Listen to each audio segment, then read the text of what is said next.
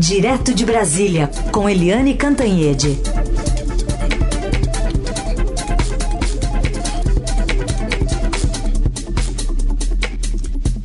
Oi, Eliane, bom dia. Bom dia, Raíssa e Carolina, ouvintes. Oi, Eliane, bom dia, bem-vinda. Vamos começar falando sobre essa decisão do ministro Alexandre de Moraes, né, que ordenou a quebra dos sigilos bancários de 10 deputados e um senador, todos ligados ao presidente Bolsonaro. Esses pedidos fazem parte de uma nova investigação aberta. E aí, uma, uma questão para a gente discutir, mas a pedido do Procurador-Geral da República, Augusto Aras. O intuito é identificar quem financia as manifestações antidemocráticas que pedem o fechamento do Supremo, do Congresso e a intervenção é, militar. Queria que você avaliasse esse pedido a partir também do, do Augusto Aras e a repercussão, já que o presidente ontem divulgou à noite. É, o clima está quente, né? Digamos assim, porque o, o Supremo Tribunal Federal está indo para cima, quer saber quem é que financia. Hoje mesmo tem a notícia de que o ministro Alexandre de Moraes, que tem sido bastante incisivo nessa investigação, ele pediu já ao Facebook, ao Instagram, enfim, ao Twitter, enfim, a, a ao sistema, né, à rede é, de, da internet, que forneçam todos eles dados sobre financiamento, sobre monetar, monetarização da, desses, é, desses movimentos, desses sites, desses blogs, etc., que são é, usados para atiçar a população brasileira contra as instituições é, contra o Supremo, contra o Congresso e, inclusive, contra pessoas, contra ministros é, diretamente, seus familiares. A gente viu que tem até ameaça de invadir o Supremo, de invadir armado o Supremo, dar tiro em ministro do Supremo. Enfim, o Alexandre de Moraes está indo fundo nisso. Mas você falou uma, uma, um detalhe que não é detalhe, que é muito importante, Carolina. Atenção, isso tudo não é feito só da cabeça do Supremo Tribunal Federal. É também a pedido da Procuradoria-Geral da República. Eu acho que todo mundo cansou de ver essa rede é, de empresários, de blogueiros, é, de ativistas aliados com parlamentares, deputados e senadores e muita gente com dinheiro, com uh, empresários e tal, fazendo esse tipo de articulação, de movimento contra a democracia. Isso estava num crescendo, sabe-se lá onde iria parar. Né? Uh, é um... E há também as conexões, né? porque é, isso é contra esses parlamentares, como você disse, dez deputados e um senador, mas há toda uma cronologia. Essa, esse disparo de robôs começa na campanha do presidente Jair Bolsonaro, depois entra pelo governo, depois é, se instala o gabinete do ódio, aliás, uma expressão que foi levada a público e colou pelo Jornal Estado de São Paulo, o gabinete do ódio, dentro do Palácio do Planalto, instalado para ir contra governadores, contra jornalistas, contra tudo. Então há uma cadeia é, de, de uso indevido da internet contra as instituições, ou seja, uma cadeia antidemocrática. Agora, eu conversei muito ontem sobre isso. Há uma preocupação do outro lado é, de como isso está se decantando, porque há uma percepção em, por exemplo, militares, né, na área militar, é, em gente que conhece profundamente ali, estudou muito, especialista na área de defesa. É, há uma preocupação com o seguinte: o presidente Jair Bolsonaro fala, fala, fala, os filhos falam, falam, tem essas manifestações com cartazes, etc. E ninguém está defendendo o Bolsonaro nesse tipo de coisa, mas há uma preocupação com eventuais excessos do Supremo, ou seja, o Supremo está sendo muito duro né, muito, vamos dizer assim, é, numa batida, numa toada muito firme contra o bolsonarismo. E isso pode criar aí um embate pior, porque hum, ao mesmo tempo em que há todas essas ações do Supremo Tribunal Federal contra esses ativistas bolsonaristas, contra parlamentares bolsonaristas, o presidente Jair Bolsonaro ontem fez uma sequência de tweets em que ele diz o seguinte, que não vai, aspas, assistir calado, né, enquanto, segundo isso é ele, hein, assistir calado enquanto direitos são violados e ideias são perseguidas. Ele fala em ideias, em direitos. Na verdade, não há o direito, ninguém tem o direito de atacar instituições e ameaçar instituições, pessoas, ministros do Supremo e suas famílias. Isso não é direito. E ideias perseguidas. Não sei se são ideias. O que, que é uma ideia? É fechar o Supremo? Isso é uma ideia? Usar um cabo e um, e um soldado para fechar o Supremo? Isso é uma ideia?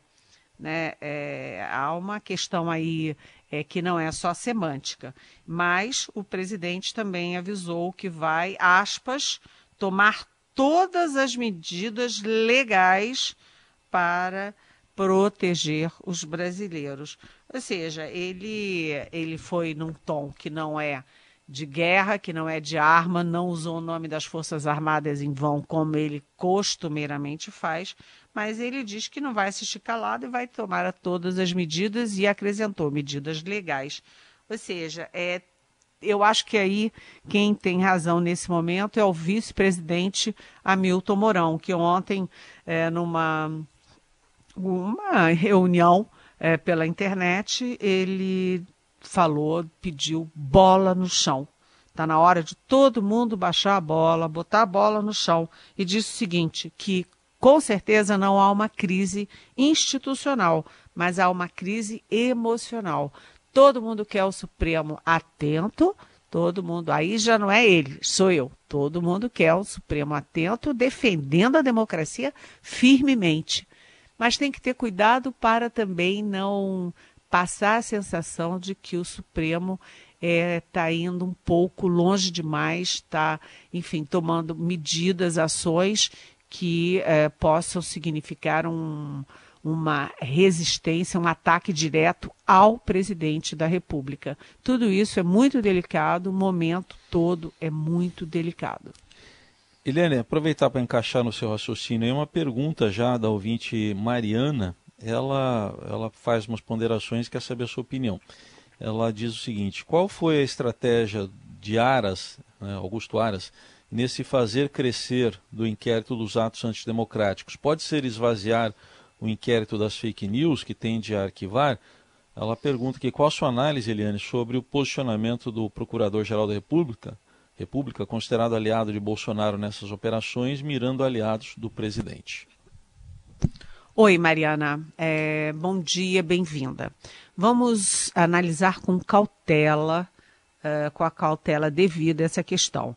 A gente viu que o Augusto Aras, procurador da República, ele estava muito excessivamente próximo do presidente Jair Bolsonaro e estava sendo acusado pelos próprios pares e pela sociedade, enfim, por setores jurídicos de estar tá fazendo todo, aspas, o jogo do presidente. E aí teve um manifesto de procuradores mais de 500 procuradores, não é um manifesto pequenininho, hein? Mais de 500, 500 assinaturas num universo só, é bastante coisa, é, cobrando independência da PGR.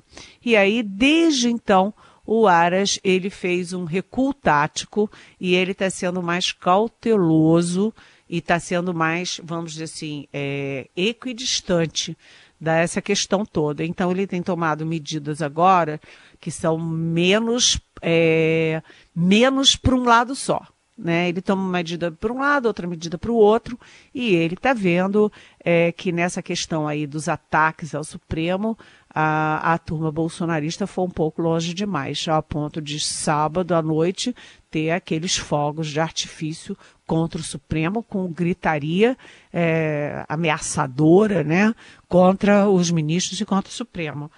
É, e são duas coisas diferentes, Mariana. Uma coisa é o inquérito das fake news, que, aliás, hoje mesmo no Supremo vai, o Supremo vai dar continuidade a esse, esse inquérito. Fake news. E a outra questão é a questão dos ataques vias, via internet, via redes sociais aos uh, ministros, ao, à instituição, às famílias dos ministros, que é um ataque que começa nas redes, mas que tem esse grupelho lá que faz é, acampamento armado na Praça dos Três Poderes, etc. E que essas coisas todas se unem. Mas eu acho que um uh, inquérito não esvazia o outro, Mariana, pelo contrário. Um inquérito reforça o outro e as instituições estão se precavendo. Liane, queria só também citar aqui, o presidente Bolsonaro está se manifestando ali na saída da Alvorada e disse o seguinte: Eu não vou ser o primeiro a chutar o pau da barraca. Está chegando a hora de tudo ser colocado no seu devido lugar. É, é quase um tom acima da nota que ele divulgou ontem à noite também, né?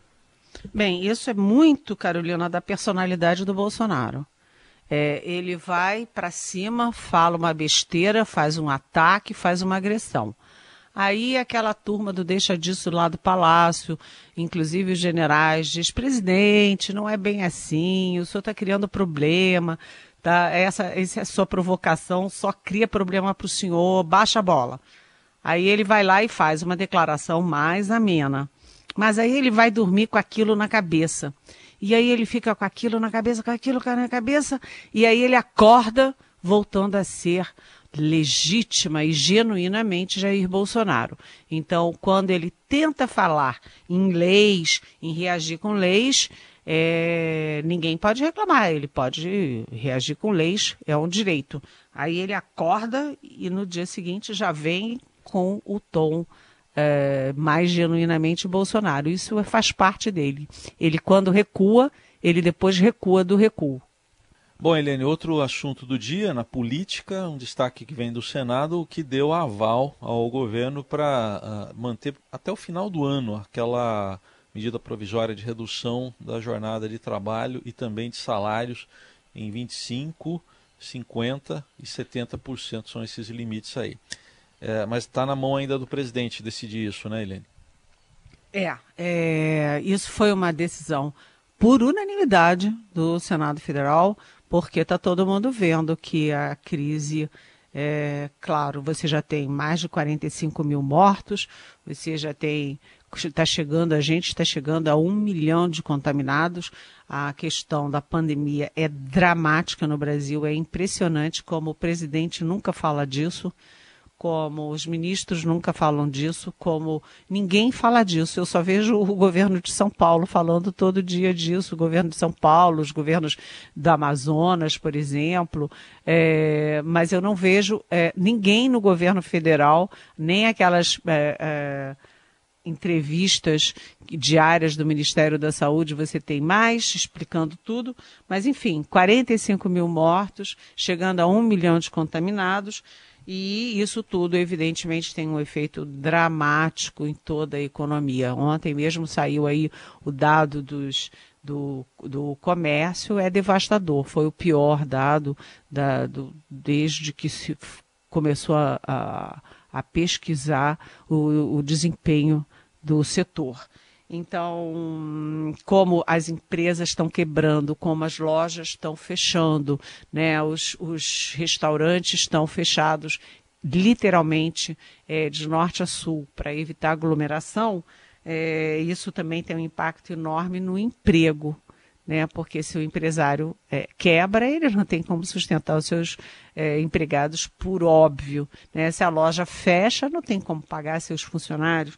Então, é, houve aí um consenso é, parlamentar e aprovaram rapidamente e, e por unanimidade que até o final do ano é, está autorizado aí essa, essa dupla condição. Você faz redução da jornada com o equivalente é, de redução também no salário. Ou seja, o funcionário ganha menos, mas mantém o emprego. E a empresa ela é, continua pagando, é o que é um ônus, mas ela paga menos para não ter que demitir. É um acordo que, enfim, todo mundo considera razoável em momentos excepcionais. E aí, como você disse, as reduções permitidas são 25%, 50% e até 70%. Ou seja, é, muita gente pode aceitar é, ganhar 30% do salário só para ter um emprego e alguma renda, porque quem ficar desempregado ou quem ficou vai ter muita dificuldade de arranjar uma nova colocação num tempo de quebradeira. A situação é dramática. Uma decisão do governo americano, do presidente Donald Trump, de concorrer à presidência do, do BID, né? O, o Brasil estava querendo essa vaga. Amizade não conta nessas horas? Pois é, é o Banco Interamericano de Desenvolvimento, é o Banco de Fomento, vamos dizer assim, grosso modo, é o BNDES. Vamos ver se a gente restabeleceu aqui, Eliane? É, estávamos falando do amigão, né? Estávamos falando do amigão o amigão Donald Trump. O presidente Jair Bolsonaro sempre se coloca como amigão do presidente, Jair, do presidente Trump, o meu amigão, né? Mas não é tão amigão, porque é assim que funciona nas relações internacionais e nas relações bilaterais, ou seja, entre países. É, amizade, amizade, negócios à parte. Primeiro, o Donald Trump não é tão amigo assim de ninguém, muito menos de Jair Bolsonaro. Ele mal sabe o nome do presidente Bolsonaro, toda vez que vai falar o nome dele se atrapalha. Mas, enfim, e o Donald Trump já fez, inclusive, mais de uma vez críticas à condução da pandemia é, pelo governo brasileiro, né? Mas o fato é que o Brasil é, esperava, contava com o apoio do presidente Donald Trump e dos Estados Unidos para disputar a presidência do Banco Interamericano de Desenvolvimento, o BID, que é, como eu estava tentando dizer, é uma espécie de, grosso modo, né, de BNDES é, aqui da Interamericana, entre as Américas, e é um banco de fomento, é um banco de ajuda aos países, e o Brasil contava com esse apoio. E o que, que aconteceu ontem? O governo americano anunciou que os Estados Unidos terão candidato próprio. E aí a gente fica vendo a relação do Brasil com os Estados Unidos, já é uma relação, é, vamos dizer assim, muito unilateral, né? O, o Brasil sempre achando que é íntimo do Trump, que está tudo bem, que os Estados Unidos são amigões e tal, mas de vez em quando tem uma cacetada. E aí o, o Trump tenta corrigir isso com migalhas. E a gente pode chamar de migalhas e até, eh, eu vou dizer, com uma certa pitada de humilhação, quando o Trump manda para o Brasil 2 milhões de doses de cloroquina 2 milhões de doses de cloroquina às vésperas da Anvisa de lá, o FDA, é, simplesmente desautorizar o uso da cloroquina lá, alegando que, primeiro, não tem nenhuma confirmação da eficácia da cloroquina contra o Covid. E dois, além de não ter eficácia, ela pode ser prejudicial, o efeito colateral é muito grave e pode até matar. Então, se não serve para americano, eles despejam aqui como se fosse um presente para o Brasil, já que o presidente Bolsonaro obrigou o Ministério da Saúde a liberar a cloroquina no, tra na, no tratamento da Covid. Na verdade, o que funciona mesmo é um, o que está é, indicando é que um remédio, um corticoide, é, há pesquisas dentro e fora do Brasil, lá no Reino Unido, por exemplo, e também aqui no Brasil, mostrando que o corticoide é, é que tem sido mais eficaz para salvar vidas no caso de é, cliente, é, pacientes muito graves de Covid. Mas atenção, não adianta todo mundo sair correndo comprar corticoide, gente, não é assim. Até porque isso não é prevenção, né? Não existe ainda prevenção. É, a prevenção é máscara e isolamento, lavar as mãos, álcool gel. Mas é, que esse corticoide possa ser muito importante para salvar vidas no caso de pacientes graves de Covid. Enfim, é, os Estados Unidos e o Brasil vão fingindo, o Brasil fingindo que é íntimo dos Estados Unidos, os Estados Unidos fingindo ok, ok, mas é, evidentemente protegendo seus interesses. E aí fica aquela dúvida que todo mundo começa a ter: será que o Donald Trump vai ser reeleito ou não? É, a reeleição ou não do Trump tem um impacto imenso no Brasil e no próprio governo Bolsonaro. Eliane, hoje às 11 horas teremos um novo ministro das Comunicações. Exatamente. Fábio Alves toma posse no novo Ministério das Comunicações. E assim o presidente dizia que ia ter 15 ministérios, já está no 23º, né, com quase 3 mil militares ocupando vagas nesses 23 ministérios. E uh, vamos ver o que, que vai acontecer. O Fábio Alves é o genro do Silvio Santos, né? Ele é, foi colocado no ministério porque ele tem muita, muito boa relação no Congresso, muito boa relação com a mídia, eu digo assim, os donos de mídia, a, mídia institucional. E, e, ele é do PSD do Kassab e, portanto, do Centrão. Ele é três em um e ele vai é, entrar no meio de uma discussão que envolve muitos Estados Unidos, aliás, que é o tipo de 5G, que o, o modelo de 5G que o Brasil quer uh, trazer para cá, que o governo vai estar tá discutindo que virá para o Brasil. Essa é uma discussão estratégica é, importantíssima também, além da questão política, etc., que está por trás dessa escolha do novo ministro das Comunicações. Essa é Eliane Cantanhede conosco no Jornal Dourado. Volta amanhã também para responder as perguntas dos ouvintes e para continuar analisando é, o andamento dos bastidores lá do poder em Brasília. Eliane, obrigada. Boa quarta-feira. Boa quarta-feira. Beijão.